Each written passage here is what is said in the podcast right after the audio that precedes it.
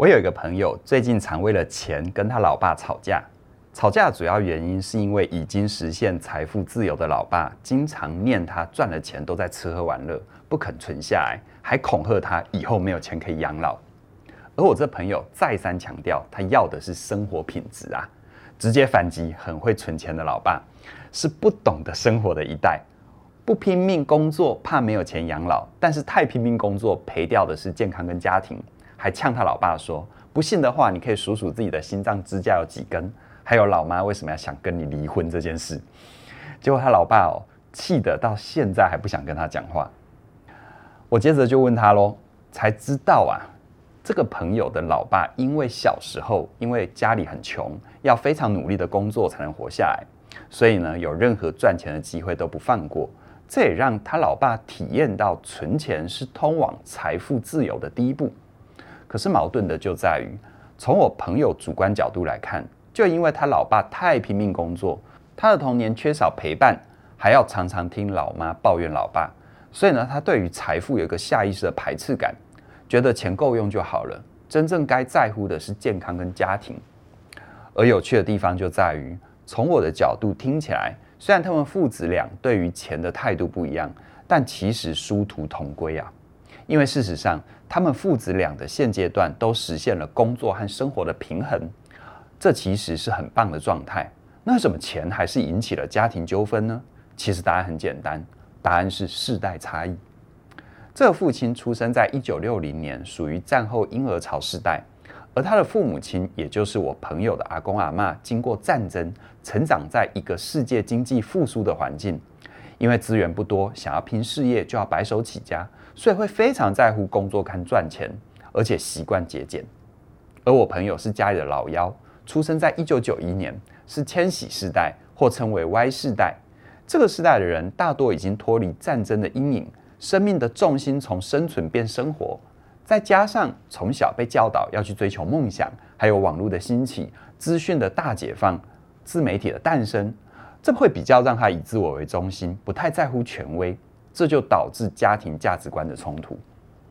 像这样的世代差异，真的没有交汇点吗？其实是有的。关于怎么让人的生活更幸福这样的命题，一直是学术上很古老的研究议题。只是过去的研究幸福的文献，大多是发人省思的观点，也就是学者对于幸福的思考，并没有具体的证据可以说明。人的幸福跟金钱有绝对的关系，一直到第二次世界大战之后，幸福学演化成为一门社会科学，而且有很多经济学家开始用民调、数据统计各种方式去测量、追踪人的幸福感的来源和变化，还有怎么增强人的幸福感，更进一步发展出幸福经济学。而近代的幸福经济学就发现，从普遍意义上来看，在同一个时间区段内调查不同收入的人，收入高的幸福感真的会比较强。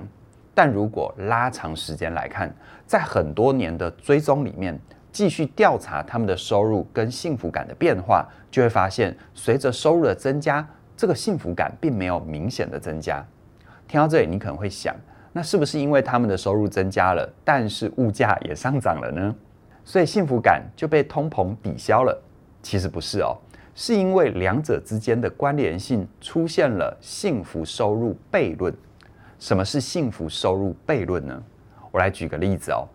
比如我有个学员刚入社会上班，他最大的心愿就是买手机和摩托车。等到过了一年，他买到手机跟摩托车之后，他接着想要一只好表跟环岛旅行。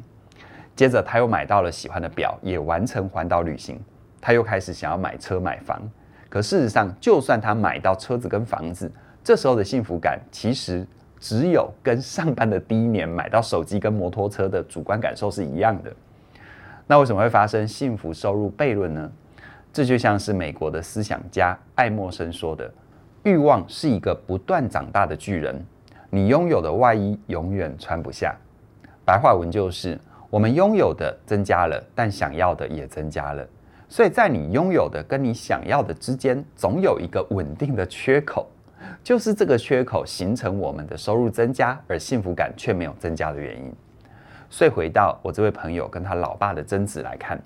老爸认为工作赚了钱就要先存钱呐、必须要存到第一桶金呐、开始小额投资，再继续赚钱存钱投资，等到财富自由了之后，才能够大手大脚的花钱。可是儿子觉得他工作赚钱的目的就是对自己好，对身旁的人好，所以他习惯先花钱，有剩下来再存起来，这才是他人生想要的。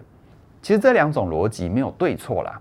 因为近年来的幸福经济学也发现。能够让人拥有更长远的幸福有三个元素，就是金钱、身体健康，还有家庭生活。朋友的爸爸，他心中幸福的排列顺序是金钱大于健康大于家庭，而我朋友的排列顺序刚好是完全相反，是家庭大于健康大于金钱。所以我前面才会说，老爸跟儿子的追求基本是一致的，只是他们的优先顺序不一样。而在这个过程里，真正消耗掉父子幸福感的关键，其实是他们对于金钱的安全感不一样。老爸这一派的财富自由，是来自于他对金钱的安全感的算法。他一个月的基本开销十万，乘以一百二十个月的准备金，十年，也就是台币一千两百万，他才有安全感啊。而我朋友却认为，好不容易开始自己赚钱，不用再看人脸色。他用钱的顺序是先对自己好，对伴侣好，所以户头只要有三个月的准备金，大概十万块，他就能够有安全感，又过上自在满意的日子。而你呢？你有足够的金钱安全感去支持你的幸福人生吗？还是你常常舍不得花钱，买东西总是选最便宜的，不工作就有莫名的焦虑，没有办法跟身旁的人好好享受生活呢？生在不同的世代、不同的家庭，自然会养成我们对于金钱、工作有不同的标准。你不需要遵循世界或任何人的标准，但是你可以建立自己的标准。如果你也想要拥有金钱和工作最平衡的甜蜜点，很鼓励你现在马上加入我们的线上课程《理财心理学》和过好人生学。在理财心理学里面，嘉玲老师会陪伴你学习金钱的基本知识。协助你打好理财的基础，让你不用额外去兼职，就能够多存下三个月的薪水，还会协助你改变金钱的体质，由内而外的调整好你跟钱的关系，让你留得住钱。而在过好人生学里，我会陪伴你学习生涯发展的四大背景能力，分别是创造结果、建立生态圈、做决定，还有创造意义的这四个能力。这四个能力可以帮助你做好工作跟财务的双重保险，无论薪水多少，想不想追求财富自由，都可以更有底气地过上一个你更喜欢的好人生。而且更棒的就是，从即日起一直到十一月十七号的晚上十二点，我们这段时间推出《过好人生学》和《理财心理学》的合购优惠价，原价五千元的这两门课程，你在这段时间加入只需要四千元。而如果你已经加入其中任何一门课，想要参加另外一门课程的话，我们也有单门课程两百元的优惠，很鼓励你把握这难得的机会。期待我可以在这些课程里跟你一起学习，一起前进。详细的课程资讯在我们的影片说明里都有连结，期待你的加入。那么今天就跟你聊到这边了，谢谢你的收看，我们再会。